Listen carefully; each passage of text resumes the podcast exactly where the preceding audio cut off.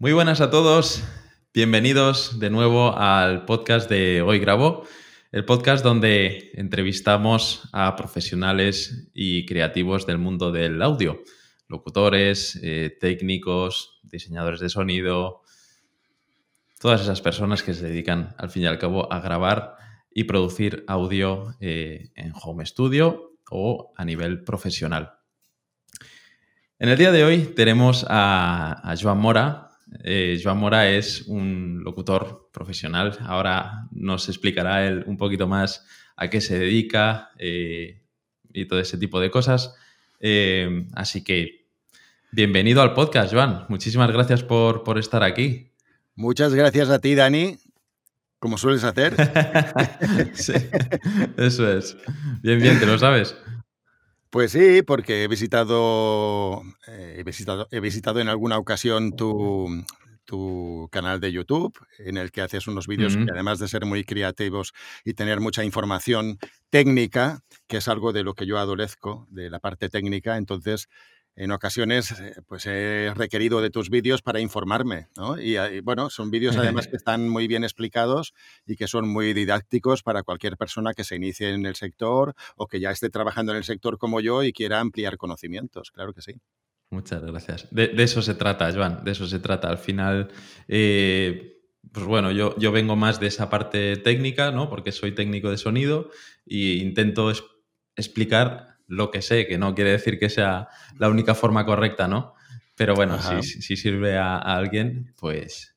Y, ese es uno de, los objetivos también de este tipo de entrevistas, ¿no? Aprender del resto de, compañeros del sector, ¿no? Eh, al final, lo que nos suele ocurrir es que estamos muchas horas, eh, estamos muchas horas encerrados en casa, trabajando, y no hay un sitio, a mí, a mí por lo menos, por eso creé el canal, ¿no? porque no hay un sitio donde acudir que decir, ver, ver información de calidad de, gente ¿no? que se dedica a lo mismo que tú o de la cual aprender, ¿no? que tenga experiencia. Entonces ese es uno de los motivos. Eh, si te parece, Dime, dime, Joan. No, esta actividad nuestra, como tú bien dices, es muy aislante, te aísla del mundo y ahora que estamos, estamos doblemente aislados, ¿no? Porque aparte de, nuestro, de que nuestro trabajo ya conlleva un cierto aislamiento, pues con todo lo que está pasando con el tema del COVID, pues mucho más mm. todavía, ¿no? Eh, cuando, no estaba presente el COVID en nuestras vidas, lo que sí que los locutores online, lo que sí que hacemos es crear grupos, crear grupos de, discusión, de WhatsApp y ocasionalmente vernos para también pues, conocernos personalmente los que estamos más o menos en un, en un ámbito territorial cercano. En Madrid, por ejemplo, suelen hacer muchos encuentros. Aquí en Barcelona a lo mejor no hacemos tantos o no son tan numerosos, pero la verdad es que eh, pues hemos creado también una comunidad de locutores y de locutoras que, que además además de conocernos, eh, esos encuentros también van muy bien para adquirir conocimientos, porque uno no domina evidentemente de todo, y escuchando a los demás, pues te das cuenta de muchas cosas. Y también mm, fluye el trabajo, porque cuando, hombre, tiene que haber solidaridad entre compañeros. Es de eso de lo que se trata, ¿no? Entonces, cuando a ti te llega una oferta que tú no la puedes asumir, pero sabes de alguien que es ideal para ella, pues lo lógico es decir, oye, espera al cliente, le dices, oye, espera un poquito, que yo te voy a facilitar una persona que va que pienso que puede encajar perfectamente en este, en este proyecto. Y a su vez, yo a través, a través de otros compañeros también he conseguido trabajos, o sea que es importante a todos los niveles. Son importantes este tipo de encuentros. Muy bien. Bueno, pues como, como decía al principio, Joan, eh, ya me he adelantado yo eh, diciendo a, qué te dedicas. He dicho que eres locutor profesional, ¿no? Pero eh, Mm, no sé si te dedicas exclusivamente a esto o explícanos un poco tú, si quieres, eh, cuál es la actividad que llevas a cabo. Pues sí, pongo vocecitas, como, como dicen algunos. Eh, hago vocecitas, eh, grabo. Grabo publicidad, grabo corporativos, grabo documentales, grabo muchos audiolibros. No soy actor de doblaje, mm, es una cosa, es una asignatura pendiente que a pesar de la edad que ya tengo, la sigo teniendo ahí todavía pendiente, pero, pero no, no, no doblo películas, ni doblo series, ni, ni nada de esto. Me encantaría, pero el tema de la sincronía labial, pues como no lo he trabajado, lo desconozco y por lo tanto no me puedo dedicar a ello. Lo que sí que hago son docu-realities también. Entonces, bueno, eh, eh, uno dice locutor profesional, pero eso no significa que, puedas trabajar en cualquier tipo de proyecto. O sea, yo estoy muy centrado en determinados proyectos y hay otros que a veces me los ofrecen, pero les digo, no, yo no soy la persona adecuada para hacer este tipo de trabajo, pues porque bueno, porque cada uno tiene sus características vocales y sus eh, aptitudes y, a veces no concuerdan con algunas cosas que te ofrecen. Yo, por ejemplo, no haría nunca animación, no he hecho nunca mm, doblaje para videojuegos.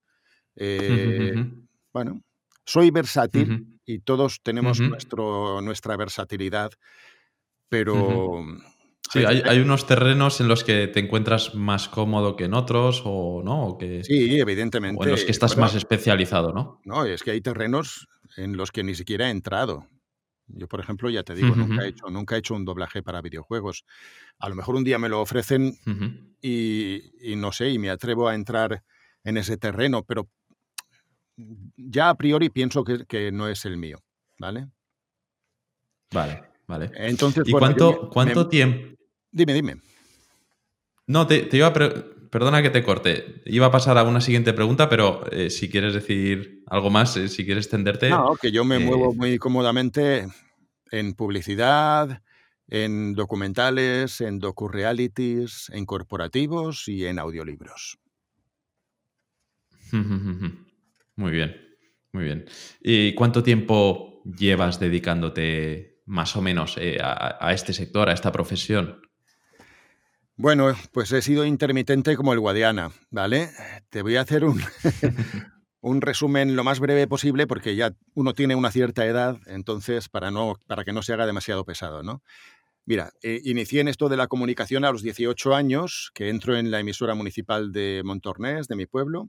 Entre los 18 y los 28 años, esa década, eh, pues eh, estoy plenamente dedicado a la radio, primero de manera amateur y después ya de manera profesional pasó a, presentar programas magazine, programas musicales, informativos y demás en emisoras de ámbito primero provincial y luego de ámbito autonómico. Pero ¿qué pasa? Que a los 27, 28 años, pues eh, la verdad es que en ese sector y en aquella época se ganaba muy poco dinero, ¿vale? Y entonces yo ya tenía unas perspectivas de vida que hacían que necesitara pues un poquito más de, que entrara un poquito más de cash, ¿no? Y, cometí el error de dejar el mundo de la comunicación, me ofrecieron una oferta de trabajo en la que, bueno, pues iba a ganar más, más dinero y tal, y, ese, y bueno, y cometí el error de, digo el error porque visto luego con perspectiva, pues sí, evidentemente el cambio me benefició económicamente, pero hizo que me alejara del tema de la comunicación, que era, que era lo, que, lo que a mí me, apasiona, ¿no? Me ha apasionado siempre. Entonces, bueno, la vida ya luego te lleva por otros derroteros, te casas, tienes hijos, eh, en fin, eh, me descolgué bastante de todo el tema de la radio, de la comunicación, a pesar de que hacía mm, colaboraciones, escarceos con la, seguía haciendo colaboraciones con la emisora municipal, pero bueno, ya de una forma totalmente alejada de lo profesional. Entonces, en 2008 mm. estalla la crisis económica. Eh, yo estoy trabajando en una empresa de recursos humanos y desde verano de, de, 2008, que es cuando estalla la crisis, hasta enero de 2010, de 2010, que es cuando me despiden a mí, pues estoy todo ese tiempo ahí ya deseando que... yo estaba deseando que... Estaba deseando que me despidieran. Es increíble, ¿eh? es increíble decirlo, pero mm. estaba, estaba ya un poco cansado, quería, necesitaba un cambio en mi vida, hmm, un hmm. cambio, lo, sentía, ¿vale? Sí, y, sí, eso sí, y eso propició ese cambio. Entonces, en 2010, yo estoy unos meses muy bien que no sé cómo enfocar el tema hasta que me doy cuenta por internet que hay compañeros míos que se están ganando la vida grabando desde casa. Y entonces es cuando resurge en mi mente de nuevo esa, esa ah, antigua pasión mía por la hmm. comunicación y es cuando me planteo pues eh, retomar el tema.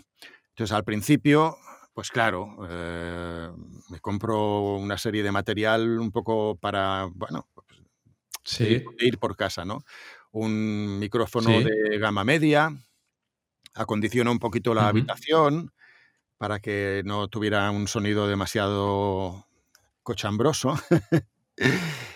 y bueno, y empiezo a, empiezo a trabajar así. Primero empiezo a, grabar, a grabar, pero por practicar, evidentemente. No, tú no te puedes no, no, puedes decir, bueno, ahora de golpe y porrazo voy a dedicarme profesionalmente, este, profesionalmente a esto, ¿no? Tienes, tienes que trabajar mucho, aplicarte mucho, leer mucho en voz alta, eh, escuchar mucho a otros compañeros y bueno, y con el paso del tiempo, cuando ya me sentí más o menos preparado, empecé a, empecé a publicitarme como narrador de audiolibros y bueno, un día llegó el primero, eh, lo hice en las condiciones, en las mejores condiciones que tenía en aquel momento, pero que sinceramente no eran las más adecuadas. Pero bueno, un día grabé, grabé mi primer audiolibro, Las aventuras de, de Tom Sawyer. Y luego empezaron a venir más y luego empezaron a entrar proyectos de publicidad y proyectos de, para hacer otro tipo de cosas, corporativos y demás. Y nada, pues... Muy bien. Eh, pues te iba al, hilo, al hilo con esto. Sí. Eh, eh, quería preguntarte que cómo, si, si, habías estudiado algo o te habías formado eh, en relación con, la locución o cómo, cómo has aprendido eh, lo, que sabes ¿no? de, locución? Bueno, lo que había aprendido lo había olvidado. Yo había hecho unos cursos en una academia en Barcelona que creo que ya no existe, se llamaba MK3 y eran unos cursos de mm. locución. La conozco. ¿Eh? Sí. tuve, tuve de maestro a Jorge Salvador. Jorge Salvador del intermedio fue uno de mis profesores en aquella academia, sí, pero estoy hablando de cuando yo tenía veintipocos años, quiero decir, hace 30 años. Sí, sí, ¿eh? sí. sí, sí, Y entonces hice, hice un par de años en esta academia, que bueno, que me, fueron, me fueron estupendamente para la labor que yo estaba desarrollando entonces, ¿no? Pero claro, pasados 30 años, pues todo aquello que aprendí, pues estaba más que olvidado, ¿no? La verdad es que mi formación es básicamente autodidacta, que no ha es sido, ha sido a base de a, base de a base de golpes, a base de muchas horas, a base de mucha autoexigencia, porque si eres autodidacta tienes que ser muy autoexigente también contigo mismo. Sí. Eh, a base de bueno, de ir haciendo cosas que luego he visto que, no las estaba haciendo de la manera más correcta y, bueno. Error y cuenta. Prueba y error. y cuenta. Prueba y error, prueba y error. Y bueno, de, esa manera vas, vas avanzando. Ya te digo, no es la mejor manera. Quiero decir, a todo el mundo que, esté viendo este vídeo, lo, ideal es si dispones de posibilidades económicas para poder eh, pagarte cursos en, que los impartan verdaderos profesionales, que eso es algo de lo que te tienes que asegurar, no cualquier curso que te estén ofreciendo, porque hoy en día por Internet todo el mundo ofrece de todo sino... No, es, cierto, ahora los coachings eh, bueno, están proliferando como setas en septiembre. Sí, sí, sí, sí, sí. Entonces, bueno, si vas a hacer una inversión monetaria, mm. asegúrate que, esas personas que van a impartir los cursos eh, mm. son personas que tienen detrás una formación, que tienen detrás una trayectoria, que tienen claro, eso, un peso específico, ¿no? Y que realmente te pueden aportar eh, te pueden aportar sabiduría, ¿no?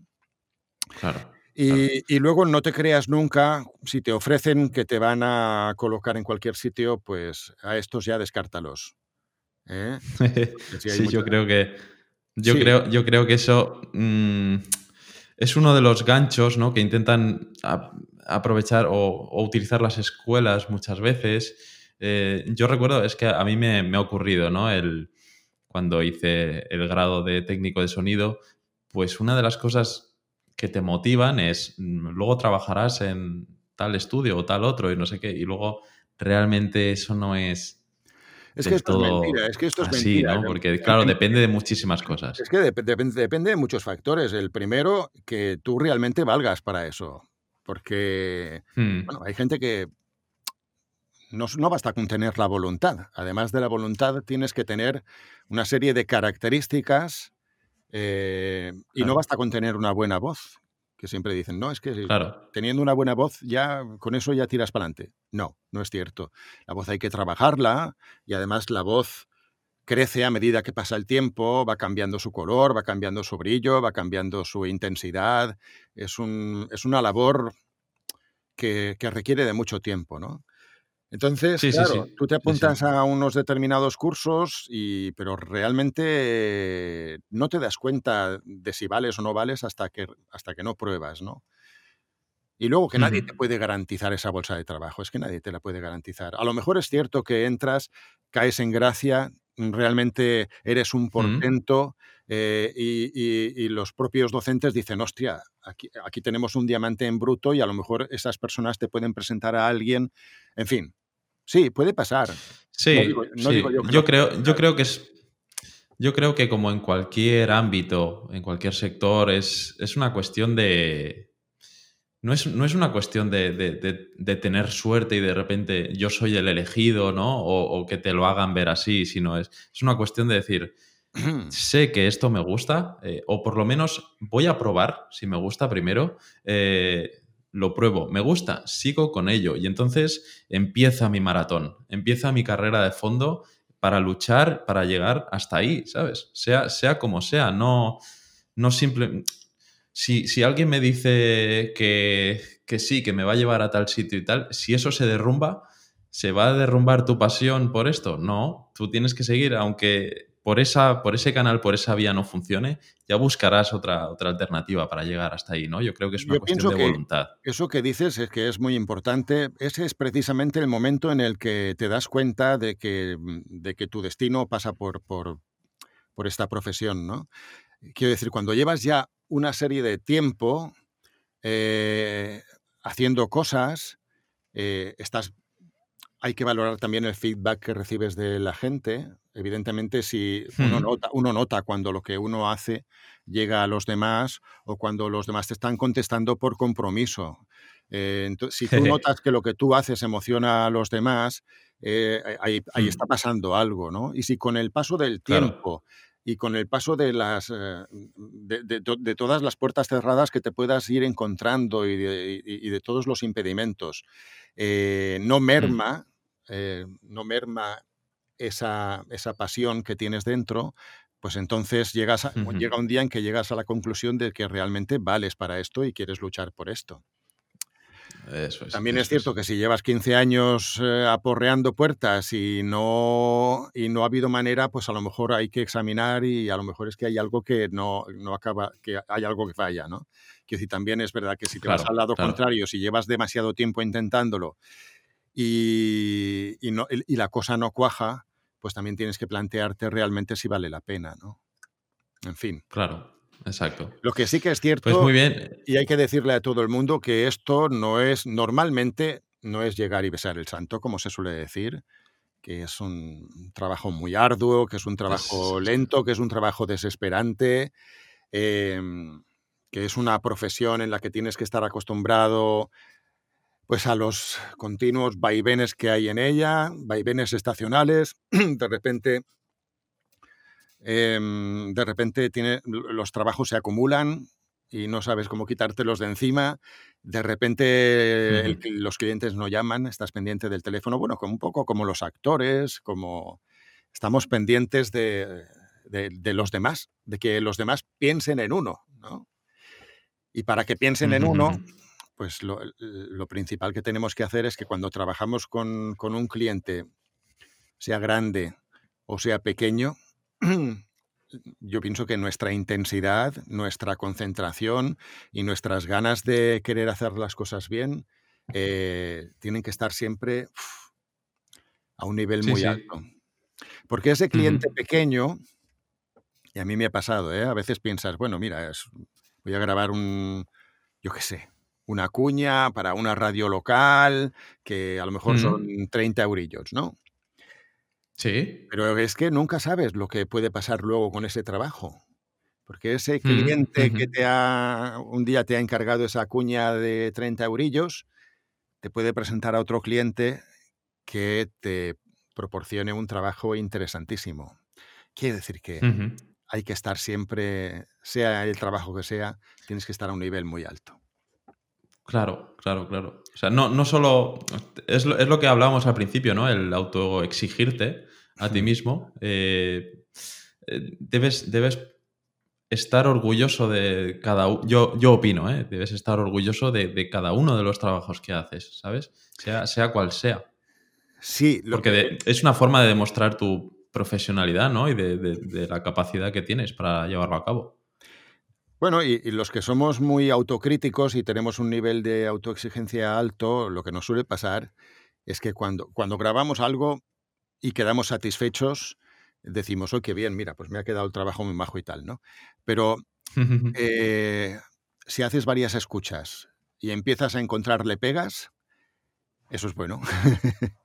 o sea, no conformarte, no conformarte. Quiero decir, ya a mí eso me pasa muchísimo. Quiero decir, yo un trabajo que he grabado ayer, a lo mejor lo escucho dentro de dos días y, ostras, y entonces veo la manera de que a lo mejor habiendo hecho las cosas de diferente manera hubiera quedado mejor. Sí, sí, sí, sí. Siempre. Eh, luego, a ver, una, una de las. La de las líneas, ¿no? Que... La insatisfacción tiene que ser una, seña de identidad nuestra. El estar. Sí, sí, sí. sí que es cierto que luego, luego, estamos, luego estamos condicionados por eh, fechas de entrega o ah, líneas de tiempo ¿no? que, determinan. Y al final. Eh, si eres muy perfeccionista, nunca, nunca estás conforme, ¿no? Pero siempre, o sea, hay que, hay que encontrar ese equilibrio, ¿no? Entre que, quede, cuando, lo más perfecto posible dentro del plazo de tiempo. Cuando encuentras a un cliente, a un cliente que tiene demasiada prisa por hacer las cosas, pues bueno, yo le digo lo mismo, yo me, ajusto a, al tiempo que me estás diciendo y, eh, hmm. dentro de, esta, de, esta franja de tiempo que me das, pues voy a intentar hacerlo lo mejor que pueda. Ahora que sepas que si tuviera, que si dispusiera de más tiempo, eh, pues yo creo que habría más posibilidades de que el trabajo final pudiera ser mejor. Bueno, eso es ya una decisión del propio cliente, ¿no? Normalmente, a ver, siempre te encuentras gente que va muy apretada de tiempo, ¿no? Pero yo, por regla general, cuando les planteo que, que las cosas rápidas normalmente pues eso, es, es, es más mm. complicado trabajar con tan poco tiempo, con esa presión añadida, ¿no? Y entonces, normalmente me suelen dar tiempo de sobra para poder trabajar, sí. Pues muy bien, Joan. Si te parece, eh, pasamos a la parte más técnica eh, de la entrevista, ¿vale? Para hablar un poquito sobre cacharritos y, aparatos que utilizas. Bueno, pues cacharritos. simplemente vas a, hablar, para, vas a hablar tú más de ello, porque yo te los puedo presentar, pero te puedo. no, simplemente por, saber un poco qué, qué, hardware utilizas eh, para grabar normalmente o, en qué has, invertido el dinero en, para, para, tu negocio, para, bueno, la, primera y principal inversión que hice, ya porque no podía seguir en aquellas condiciones, y eso lo sabía yo, entonces en cuanto dispuse de, mm, de, cash, de dinero, pues... ¡Ay! Le acabo de dar un golpe al micrófono. Me compré, no te preocupes. Me compré mi mansión, que es la que podéis ver. Esta maravillosa cabina, esta maravillosa cabina Studio Bricks, que fue el antes y el después. Sí, se ha, se ha, se ha cortado, se ha cortado. Creo que tengo problemas yo con la conexión a internet y justo estabas hablando de la cabina, Joan. Eh. Ah, se ha cortado. Bueno, tú me, estabas preguntando. Sí, se ha cortado un segundín.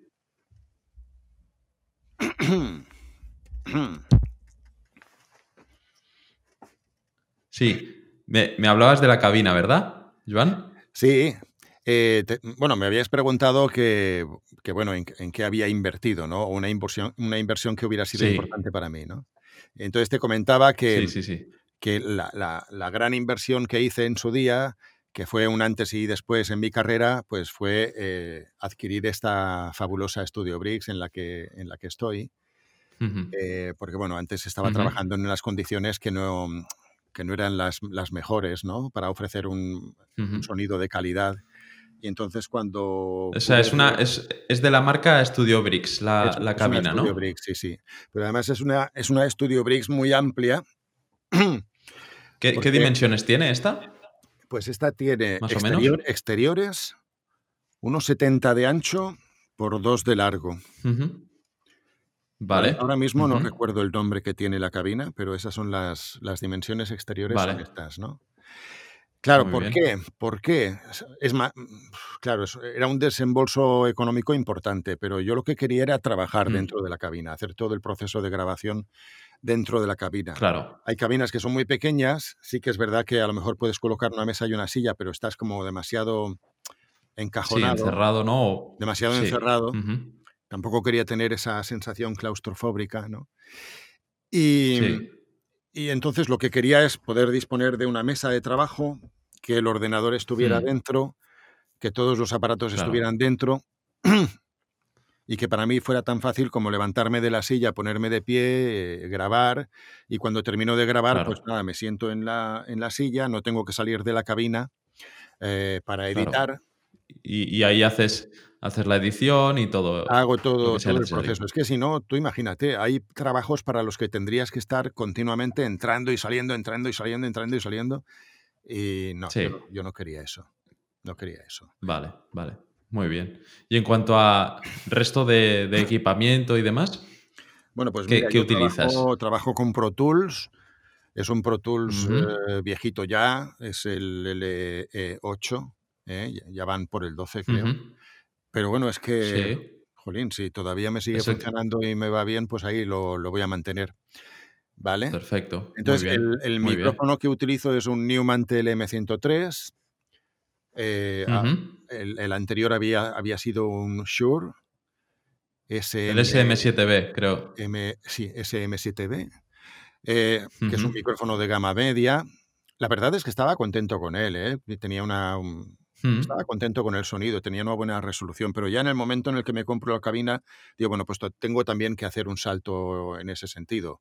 Como yo mm, no domino cuestiones técnicas, hay compañeros que además de ser buenos profesionales eh, delante del micrófono, luego además dominan también de la técnica y, eso es fabuloso, ¿no? Yo voy muy a ciega. Entonces, lo que suelo hacer es preguntar, oye chicos, Sí. En el foro de locutores, pues oye, mira, tú que he pensado que voy a dar el salto, eh, hacerme proposiciones. y entonces me empezaron, a, me empezaron a, decir diferentes marcas, modelos y tal y cual. Y yo veía que los Newman tenían mucha popularidad porque al parecer son, es un clásico el Newman, ¿no? Sobre todo para, para, estudios de doblaje, en estudios de doblaje y de, y de grabación de publicidad y tal. Sí. Y entonces de los Newman, pues em, eh, una, buena relación calidad-precio me sugirieron el TLM103, mm. porque el otro, el otro se me iba ya. El otro, el US. El U87. U, 87 ¿verdad? bueno, este lo tengo ahí entre mis objetivos. Ya llegará. ya llegará, pero claro, aquel se me escapa mucho de Bueno, este, este, este no, y además, creo que... estoy muy contento con el TLM, la verdad. Es un micrófono que. Suena muy bien. Es un micrófono que utilizan muchos compañeros, muchas compañeras. Sí, sí, sí es, es, un clásico también. El TLM103 también, muy buen micro. Y en cuanto a interfaz, Joan, ¿qué, utilizas? ¿Dónde lo conectas ese micro? Eh, no me hagas preguntas muy complicadas. ¿eh? El micrófono va, conectado a la consola de, de Pro Tools. ¿Vale? Vale, O sea, tú tienes una tarjeta de, Está conectada al ordenador. Esto sí, esto, esto lo sé. Ahora ya más. Vale, vale. Vale. No, simplemente con saber que si es una, es una tarjeta de. Un segundín, ¿eh? La tarjeta que tienes es una. Eh, una Avid o una, una, de estas, ¿no? Que, ya traen el software, ¿no? O que son de, sí, sí, de, la, marca Avid o de Pro Tools. Sí, sí. Muy bien. Efectivamente. Pues, perfecto. Pues la siguiente pregunta, dejando a un lado ya toda esta parte más técnica eh, que quería hacerte, y creo que de alguna forma ya nos lo has resuelto, eh, es que cuál crees que ha sido bueno, o no sé si nos las resultará, ahora me dirás. Eh, ¿Cuál crees que ha sido la mejor inversión que has hecho para, tu carrera? ¿no? Ya sea eh, en formación o invertir en, el equipo o, invertir tiempo en hacer eh, networking, en hacer contactos y demás. ¿Tú, ¿Cuál crees que ha sido la mejor? Bueno, la principal característica es que a ese nivel soy un auténtico desastre. Sinceramente, te lo digo así. mi progresión, o sea, yo no soy ejemplo en ese sentido de nada porque mi progresión ha sido lenta, porque, bueno, pues por, lo que te he dicho, porque soy autodidacta, porque he hecho las cosas a mi manera, porque a lo mejor en el momento en el que podía, mm, si hubiese hecho networking y hubiese invertido una cantidad de dinero, pero igual ese dinero, pues realmente lo necesitaba para comprar todo lo que ves eh, y no me daba para más. Entonces tenía que priorizar unas cosas en detrimento de otras. Y no he hecho ni networking, ni, me he publicitado en, ningún sitio, ni nada soy un auténtico desastre en ese sentido. Te voy a decir una cosa que me ha funcionado bien indirectamente, que fue la creación de mi canal en YouTube. Em, yo creé, creé, mi canal de YouTube, ah, mm, pero no con ninguna expectativa de publicitarme a, eh, a, nivel de locutor ni nada por el estilo. Simplemente yo, para ensayar, en, aquellos primeros años utilizaba textos poéticos, porque los textos poéticos son, aquellos, son los más difíciles de interpretar. Entonces yo me dije, coño, si tengo que superarme a mí mismo, lo mejor es ponerme pruebas que sean realmente difíciles, ¿no? Nada más difícil que, que, recitar poesía, porque la poesía pues, requiere de un componente emocional muy importante. Hacerla bien, ¿eh? Si la haces mal, no, pero si la quieres hacer bien, pues eh, ahí tienes que volcarte emocionalmente y para mí era muy, muy complicado. Entonces, bueno, e-, ese material lo llegué a acumular en el ordenador y un buen día pensé, bueno, ¿qué hago con todo esto que tengo aquí?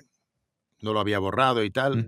y, se me pasó la idea por la cabeza de abrir un canal en YouTube y entonces empecé a colgar los vídeos y empecé a ver que a la gente le gustaban, el canal empezó a crecer lentamente, pero empezó a, a crecer bastante a nivel de suscriptores y eso me fue animando a hacer cada vez mejores vídeos y cada vez, cada vez mejores recitados y cada vez locuciones hechas con, mejor calidad. Y bueno, hoy en día es un canal que tiene cerca, se está acercando a los 40.000 suscriptores, le tengo mucho cariño, la verdad, porque bueno, se ha creado un feedback muy guapo. dime, dime. Joan, se, me ha, se, me ha, cortado de nuevo un pelín. Eh, simplemente estaba dando el dato de, número de, suscriptores y creo que ahí es cuando se ha cortado. ¿Podemos seguir ahora? sí, sí. Bueno, pues como te decía, el canal está llegando ya a los 40.000 suscriptores y, se ha creado un feedback, se ha creado una familia muy, muy guapa alrededor de la poesía, alrededor de este canal. Em, sí. Entre la gente. ¿Cómo, ¿Cómo, se llama ¿Cómo se llama el canal, Joan, a todo esto? Mira, me está llegando un mensaje de, un suscriptor ahora mismo. El canal se llama Joan Mora Locutor, todo junto, y es un canal eh, para amantes de la poesía, para amantes de las narraciones. Subo audiorelatos, algún audiolibro y, poesía, ¿no? Y dejaremos, el enlace, dejaremos el enlace del canal de, de Joan, tanto, eh, bueno, este podcast se escucha en todas las plataformas de, podcasting y además eh, se, lo podréis ver en el canal de, YouTube de, Hoy Grabo. Entonces dejaremos todos los enlaces, ¿vale? Que, vayamos comentando aquí y demás, los dejaremos en la, abajo, en la caja de descripción o en, los, en las notas del, programa del, del podcast. Bueno, pues esto te lo, te lo iba diciendo al hilo de lo que me has preguntado, el tema del networking y demás. Digo que, que, no he hecho acciones así directas para promocionarme, pero indirectamente la creación de este canal de YouTube, pues a pesar de que yo no monetizo los vídeos, yo no saco ningún dinero eh, del canal ni de los vídeos, sí que es verdad que ha posibilitado que, que haya recibido clientes a través, que me han visto por primera vez o que me han escuchado por primera vez a través de algún vídeo de los que he subido en, YouTube y se han decidido por mi voz. O sea que indirectamente... Muy bien. Esa ha sido, mm, a lo mejor esa ha sido mi mejor inversión, la creación del canal de YouTube. Muy bien. Fíjate, ¿eh? Muy bien. Muy bien. No, no, perfecto. Es, es, una, es una estrategia eh, genial. Luego Sí, porque además quería preguntarte. Los vídeos de YouTube yo los distribuyo por otras redes sociales. Quiero decir que a, lo mejor ese cliente no, me ha los aprovechas, ¿no? No me ha escuchado en la plataforma de YouTube, sino que me ha escuchado a través de Twitter o me ha escuchado a través de un vídeo que haya subido a Instagram o algo así. Pero sí que es verdad que yo suelo preguntar cuando un cliente nuevo llega a mí normalmente tienes interés por saber, oye, ¿cómo me has descubierto? ¿no? Y en ocasiones mm, lo que me dicen es eso, es que fíjate que el otro día estuve, no sé dónde, pero escuché un vídeo, escuché tu voz y, y me gustó tu manera de interpretar y, y bueno, y he llegado a ti a Sí, través sí, de, sí. de- de esa manera, ¿no? Muy bien, muy bien. Y aparte de eh, crear el canal de YouTube y demás, por ejemplo, se me ocurre, ¿eh? para, para las personas que estén pensando a lo mejor en dar el salto a comprarse una cabina eh, de esas características, que es una inversión importante, eh, que yo creo que es una de las preguntas que nos hacemos muchas veces los, los locutores. eh, ostras, mm, ¿doy el salto? ¿Me merecerá la pena o no? ¿Has notado realmente eh, mejoría en la, en la calidad de tus grabaciones? ¿Los clientes te han dado feedback o ha- has notado que los clientes han notado ese cambio? ¿Te, ha- te ha- te ha, digamos, has conseguido subir un, un peldaño en, Sí, en la sí, producción sí. de, tus en- audios? en mi caso sí, en mi caso sí. La, eh, la adquisición de la cabina para mí sí que fue un salto cualitativo bastante importante y efectivamente, vamos, la comparativa era odiosa, ¿no? Porque, porque de, de golpe y porrazo no- no- noté un cambio importante en la calidad de lo que estaba Claro. ofreciendo. Que yo pensaba que era buena, ¿eh? Sinceramente, no te das cuenta de que algo que estás ofreciendo Sí. no es todo lo bueno que debiera ser hasta que no ofreces una cosa Hasta mejor. que lo entonces compara. lo comparas Exacto. y, es- y entonces te das cuenta de, madre mía, pues ojalá, ojalá me la hubiera comprado antes. Tampoco quiero decir que la panacea sea, com- sea comprarse una cabina. Quiero decir, no, no tienes por qué comprarte una cabina. Depende del entorno en el que estés y con una adecuada ambientación de la habitación puedes crear el mismo efecto. Quiero decir, yo sí que la necesité, pero no, no todo el mundo tiene por qué necesitarla. Si estás en una zona, depende de la zona en la que Claro, trabajes. donde Si estás en vivas. una zona muy tranquila, en la que no hay apenas ruidos, a lo mejor no es necesaria. Tampoco insonorizan todo lo, a ver, a ver, no insonorizan todo lo insonorizable, ¿eh? Quiero decir que Ya. atenúan los ruidos. Sí, la- las sí, llamamos sí. cabinas insonorizadoras, pero no, seguramente si ahora aquí fuera alguien hablara en voz alta, bueno, pues el ruido que- quedaría se atenuado, se colaría. pero sí se colaría, porque además estos bichos lo cuelan absolutamente todo, ¿no? Mm. Eh, Pero lo más importante Bien. es que lo que sí que ofrecen es una, una calidad sonora óptima. Ya no es el tema del, de que e- evitan la filtración de ruidos, sí, no de todos, pero sí de la mayoría. Pero lo, lo más importante para, mí, para mí era poder ofrecer una buena calidad de una buena calidad Claro. sonora, ¿no? Sí, sí, sí, sí. Eh, ¿Qué consejo darías, Joan, a, a alguien que, que quiera iniciarse en el mundo de, de la locución, ¿vale? En este sector. Mm, ¿Qué, qué consejo le darías? De, de lo que se te ocurra, de, Bueno, cualquier tipo. Mm, Mira, dar consejos, es que yo realmente soy muy malo para dar consejos y además no soy yo. O, o- o, mira, te lo voy a preguntar de otra forma. ¿Qué, qué te hubiese ahora, eh, si regresases varios años atrás, a cuando empezaste, qué te hubiera gustado? Eh, cosas que ahora sabes, que te hubiera gustado saber en aquel entonces. No, lo que hubiera hecho seguramente es conducirme de otra manera. Quiero decir, eh, pues lo que hubiera hecho es, es invertir en formación, pero en formación externa. O sea, Vale. lo, del, lo del tema autodidacta puede Mm. quedar muy bien, pero realmente yo pienso que en determinadas fases me hubiera ido muy bien hacer cursos con gente que me hubiera ayudado mucho más a entender eh, el porqué de las cosas, porque sí que, bueno, yo me he ido documentando por internet y todo lo que tú quieras, pero Sí. creo que me hubiera ido muy bien tener ese tipo de formación. Mira, yo tuve un problema con la voz, que me- Ujú. eso sí que me ayudó mucho. ¿eh? Eh, hubo, ah, mira, ahora mm, acabo de recordarlo, tuve un problema, me quedé sin voz, Sí. ¿vale? Me quedé sin voz porque estaba haciendo las cosas mal y me creé una Ujú. disfonía, me creé un problema que podía haber sido mucho más grave incluso, ¿no? ¿Y por qué fue? Bueno, porque eh, no estaba haciendo las cosas bien. Y durante, ya estaba trabajando más o menos continuamente. Eh, no tenía la cabina todavía ni nada, pero bueno, ahí estaba haciendo bastantes audiolibros y tal. Y recuerdo que había un audiolibro en el que uno de los personajes que interpretaba era un bichito que se le metía al protagonista en el oído y, era un bichito que hablaba con una, con una voz muy chirriante y tal. Era, el protagonista de la obra, además. Entonces, claro, como yo pongo vocecitas, quiero decir que pongo voces, interpreto los personajes y tal, pues sí este bichejo, a medida que iba grabando el audiolibro, yo notaba que en mi voz eh, estaba pasando algo que no había pasado nunca.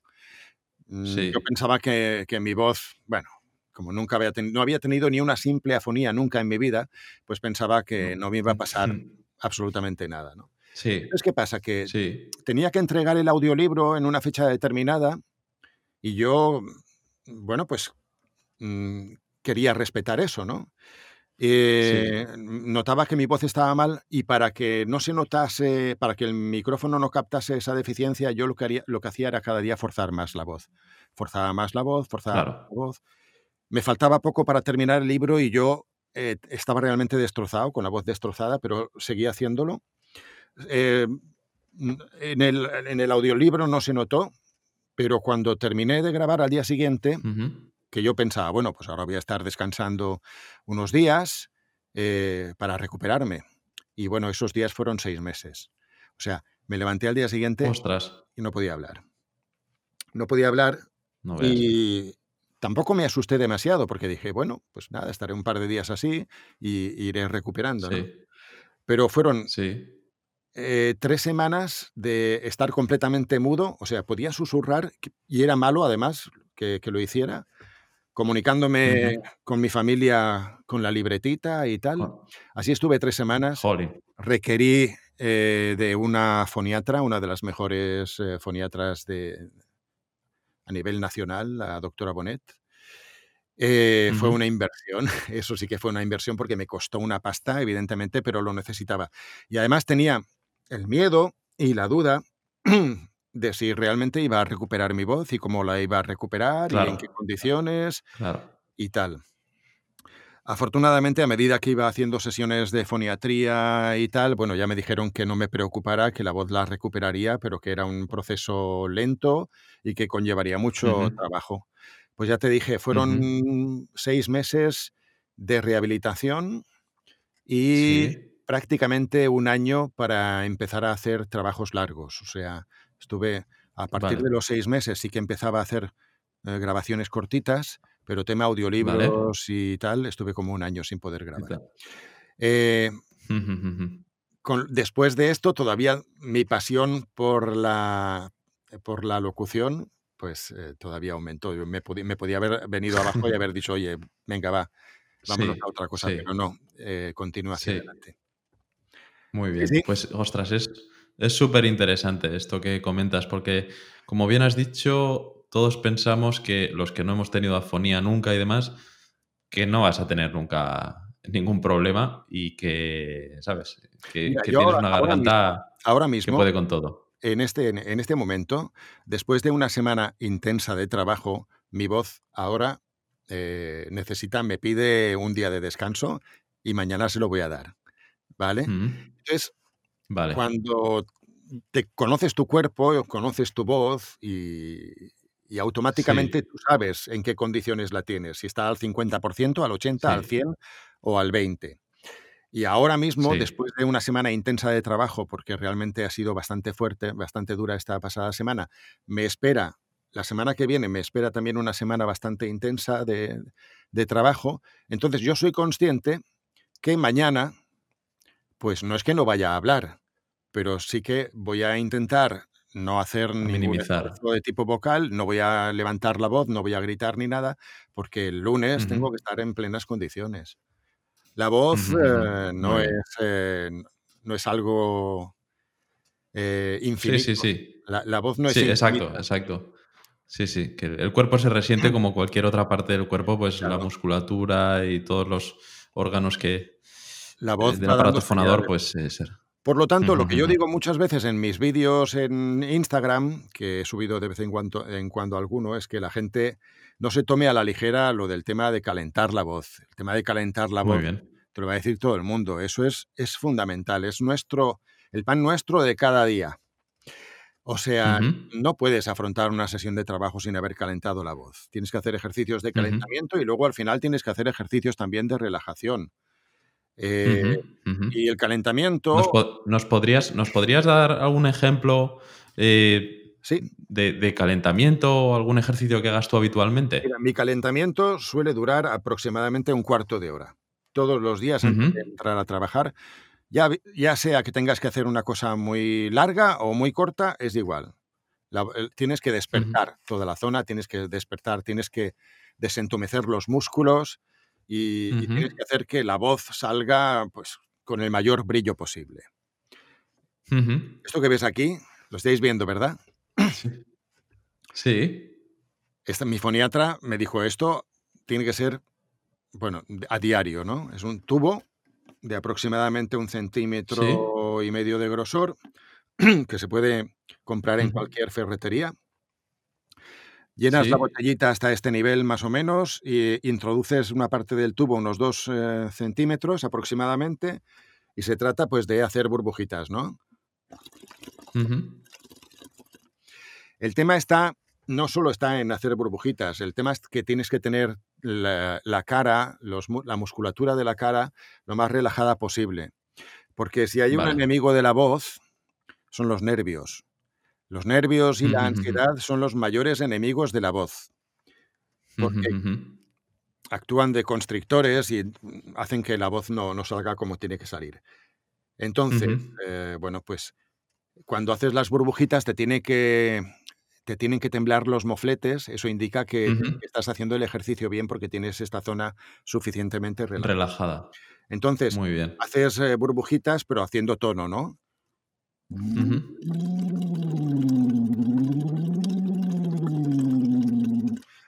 Haciendo la, sirena, ¿no? Eh, Muy bien. O, simplemente entonando una canción que te guste, ¿no? Pues vas haciendo la entonación de una canción. En fin, por espacio de cinco minutos. ¿Vale? Ostras, está, muy guay, eh, porque es como un dos en uno, ¿no? Estás calentando eh, toda la, parte de, cuerdas vocales y demás, y además relajando, relajando toda la musculatura al hacer las burbujitas y al expulsar eh, aire. O sea, está, muy hay, hay dos maneras de hacer el ejercicio. O primero te haces un masaje facial y luego haces el ejercicio, o primero haces el ejercicio y luego haces un masaje facial, que yo, yo lo hago así de esta manera, ¿no? Primero de, eh, hago que las cuerdas vibren, que las cuerdas vocales vibren. Cinco minutos con esto y luego empiezo por el masaje, bueno, luego empiezo por los ejercicios de relajación corporal, que son muy sencillos, ¿no? Lo de hombro hacia adelante, hombro hacia atrás, primero uno, luego el otro, pum, pum, pum, luego los dos para adelante, luego los dos para atrás. Esto va a posibilitar que toda la zona quede mucho más relajada. siempre tendemos, no estamos eh, nerviosos, siempre estamos como encogidos de hombros, ¿no? Y, tendemos a, tener toda esta musculatura, los trapecios, todo esto, tenerlo agarrotado. Si tú notas que estás nervioso, vas a vocalizar mucho peor. Eso está clarísimo, ¿no? Y luego, eh, y además el color de tu voz va a ser mucho peor también. Luego, relajación de cuello, cuello para un lado, cuello para otro, relajas toda esta zona y luego empezamos por lo que es el, masaje facial, facial, empiezas por la frente, luego pómulos, pum, pum, pum, la boca, desentumecer los labios es muy importante, o sea, te pones, ahora siempre habiéndose lavado previamente las manos porque si no hay un riesgo con todo el tema del COVID y tal, te lavas bien las manitas y luego Ah, te das como un masaje hacia arriba y hacia abajo. Es estirar, estirar los músculos, tanto superiores como inferiores. Ahora va a quedar un poco mal, pero bueno, luego empezamos con los ejercicios de lengua, que se trata de estirar la lengua, pero estirar la lengua de manera que notes que te haga daño en la parte de atrás, ¿no? Estirar la lengua hacia abajo, estirar la lengua hacia arriba, intentando tocarte la punta de la nariz, estirar. cuidado de que no se te caiga, ¿no? Para afuera la lengua. lengua, lengua a un lado, lengua al otro lado, luego morderte la lengua. Ajá. De adelante atrás. Luego, esto va a quedar un poco obsceno, pero movimientos giratorios de la lengua. Eh, por el todo esto no lo conocías. ¿Eh? No, que no lo, no lo conocía. Todo esto de, la lengua que me explicas no lo había oído nunca. O sea, que movimientos de lengua hacia un lado, movimientos de lengua hacia, hacia el otro. Eso también va a facilitar mucho el tema de la vocalización. Es que hay ejercicios hay, hay 40.000. Hay, un montón, claro, hay un montón. me he familiarizado con un grupo de ejercicios y acabo haciendo siempre prácticamente los mismos. Pero si entras en YouTube, es que vas a encontrar infinidad. Hay, un montón. Otro, muy bien, que hago mucho, que es muy importante también, es el, desencajamiento de mandíbula, ¿no? Para desencajar toda la, todo lo que es la mandíbula y tal. Y antes de empezar a grabar, lápiz, y haces una lectura. a ver, que se me ha cortado. Ah, vale, te has puesto, te has puesto, has pillado boli. Lápiz. ¿eh? Lápiz, ¿vale? La gente piensa a veces que el ejercicio del lápiz hay que hacerlo posicionando el, lápiz en la. Cuanto más adentro, mejor. Pero no es cierto. No es cierto. No es así. Vale. No. Así vas a hacer mucha fuerza. No. El lápiz tiene que estar. ¿Cómo se llaman los dientes de estos que tenemos aquí delante? Los, los incisivos. Sí, los, ¿no? de, los de delante de todo, ¿no? Sí. Apoyas el lápiz aquí. Y entonces notas que la lengua está tocando continuamente con el lapicero. Y entonces se trata de leer y se trata de leer con la intencionalidad de que tú me entiendas perfectamente, de que entiendas perfectamente lo que yo te estoy diciendo. Claro. De esa manera. Esforzarte, ¿no? Efectivamente. Para vocalizar. Efectivamente. Muy bien. Y esto, antes de empezar a grabar, pues estás, te pones un texto delante, lo interpretas durante cinco minutos, pum, y luego cuando empiezas a grabar, pues la verdad es que va todo mucho más fluido. Es muy importante también. Pues nada, los ejercicios de calentamiento son aproximadamente 15 minutos. Hay gente que ve en mucho tiempo, pero no es mucho tiempo. Realmente son, son muy, muy necesarios. Muy bien. Y luego a pues la hora de empezar a trabajar, pues conocer mucho tus resonadores, que cada uno tenemos unos resonadores diferentes. Y, y, entonces, bueno, juega mucho también cómo coloques la voz en función de lo que tengas que grabar.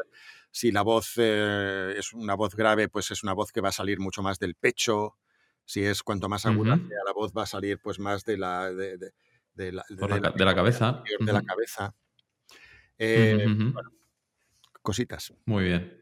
Cositas. Muchísimas gracias, Joan. Pues esto es súper, súper interesante. Son este, este tipo de cositas que, jolín, cada, cada uno tiene sus procedimientos, ¿no? O tiene sus truquillos y está, me parece que está genial. Eh, o sea que no solo yo, sino creo que muchísima gente de la que esté viendo o escuchando este podcast eh, lo, va, lo va a agradecer.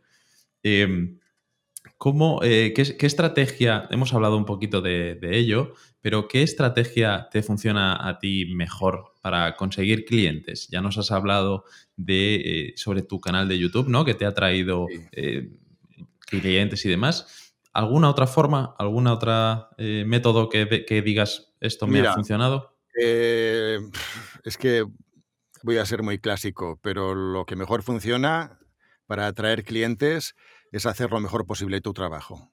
O sea, esa es la mejor promoción que tienes. Si tú dejas a un cliente satisfecho, ese cliente te va a poner en comunicación con otros clientes tarde o temprano. el, boca a boca, ¿no? El boca a boca. El, boca a boca, sí, sinceramente. Perfecto. Es que yo eh, también creo que. y, luego, es que como te, como te he dicho, que a nivel de promoción soy tan torpe, es que no te puedo ofrecer otras maneras. Yo subo publicaciones a, Instagram, por ejemplo, y pueden tener su repercusión, a lo mejor, pero, pero realmente desconozco si hay un resultado ahí, no lo puedo cuantificar, ¿no? Sé que, a, sé que a través de lo que te comentaba antes, sí que es cierto, a través del canal de YouTube, sí que sé que he, encontrado clientes porque me lo han dicho. Eh, mm. Pero no, realmente nunca, yo nunca, nunca he pagado para publicitarme. Hay gente que lo hace y seguramente le va muy bien. Sí.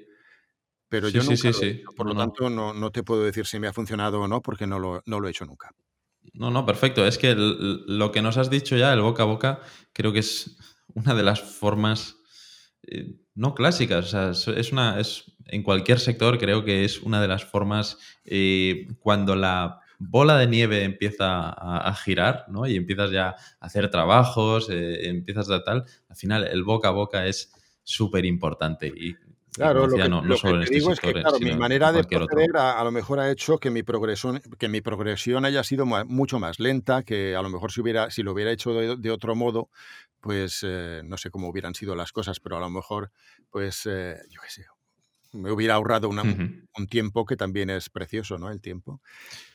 Pero bueno. Bien, es, es, la, es, la, que has hecho y, y, que ahora mismo, a día de hoy, te está funcionando y te está eh, permitiendo dedicarte a ello full time. Ah, sí, eso sí. Muy bien. ¿Y cómo te ves, eh, cómo te ves Joan, eh, de cara al futuro? ¿Cómo te ves dentro de 5 o 10 años? ¿Cómo te, ¿cómo te imaginas? Como soy mayorcete ya, porque tengo 55 años, pues dentro de 5 tendré 60, quiero seguir dedicándome a esto. Dentro de 10, a lo mejor. Es que yo como es algo que me gusta tanto, quiero decir, no, no me planteo la jubilación. No, no me la Muy planteo. Bien. O sea, yo mm, seguramente no trabajaré al mismo nivel. Pues bueno, dosificaré mm, los trabajos de alguna manera, pero si puedo y me ofrecen trabajos y piensan en mí y la voz me, no sé, continúa rindiendo al mismo nivel y no, se me pone voz así de, demasiado abuelete ni nada, pues eh, yo me veo dentro de cinco años, me, veo dedicándome a esto.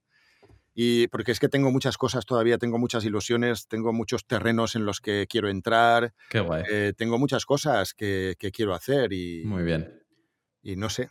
Muy bien. Sí, sí. Perfecto. Es que entonces eh, queda, queda patente que, que, no solo es profesión, sino es, es algo que te gusta hacer eh, de, verdad, ¿no? O sea, es, pasión también. Lo vivo, lo vivo. Y luego cuando el resultado, cuando quedo completamente satisfecho con el resultado, que ya te digo, soy muy exigente, pero cuando realmente lo ves ahí, lo, lo, ves ahí plasmado en forma de audiolibro, en forma de campaña publicitaria o de lo que sea, y, te sientes te sientes orgulloso porque piensas que has hecho algo bien, pues oye, es, es una sensación muy... De alguna manera nosotros estamos creando, quiero decir, es un, somos creadores. Y sí, sí, sí, sí. siempre tienes la, como la sensación de que tienes unos hijos por ahí, ¿no? Que, que se van desarrollando y que van corriendo por el mundo y dices, bueno, pues esto, esta historia, em, todo este mundo que alguien se está imaginando en, en su cabeza, pues ha salido de, ha salido de estos tres metros. ha salido de aquí.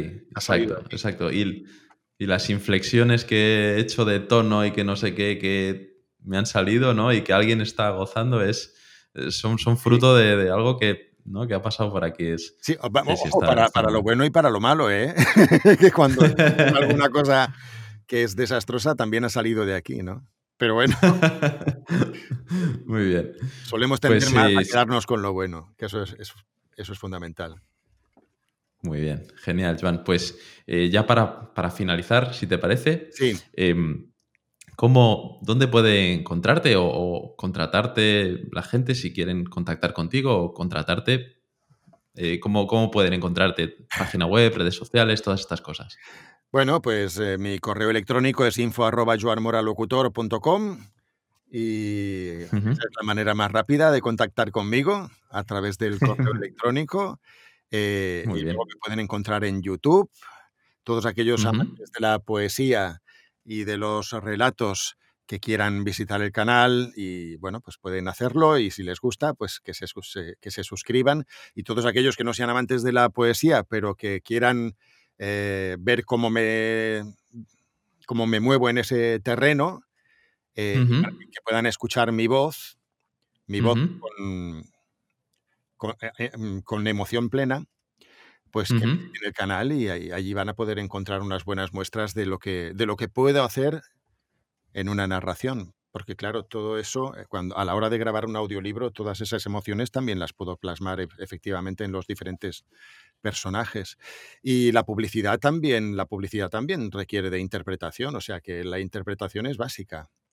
Eh, antes no soy actor de voz, pero realmente un poco sí, soy actor de voz. Yo creo que sí. No me, puedo, dedicar al doblaje porque no domino la sincronía labial y otra serie de cosas. Sí. Pero a nivel publicitario y a nivel de audiolibros y demás, sí. ostras, pues yo creo que también. Sí, sí, sí, sí. También tienes, que saber, tienes que saber darle una intención y demás. Quizás sea un campo diferente, pero, pero tienes que saber algo de, de interpretar. Hay que interpretar, sí. Además, yo tengo la particularidad, quizá me estoy enrollando un poco, eh, lo siento, pero... No, no, no, no. Cuando, hago, cuando hago audiolibros, eh, bueno, al principio cuando empecé a hacer los primeros, yo tenía claro lo que tenía que hacer, ¿no? Y era que a mí lo de las narraciones lineales como que no me va, no, me gusta. Había escuchado audiolibros en, otras voces, eh, pero que tendían eso, ¿no? A la linealidad. Y se me hacían bastante se me hacían bastante monótonos. Y yo creía que el audiolibro tenía que ser otra cosa, tenía que ser eh, como los antiguos ah, radioteatros.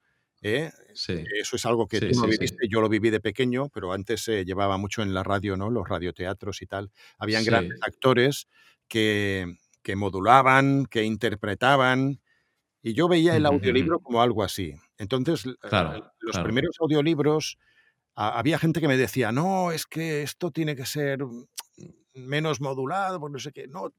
Ya, ya, ya, ya, En alguna ocasión había dicho, le había dicho a alguien, oye, mira, yo te voy a enviar un capítulo completo y tú te lo escuchas. Y luego me dices hmm. si realmente te interesa o no te interesa. Y en alguna ocasión me habían dicho, oye, pues mm, pensamos que tienes razón, ¿no?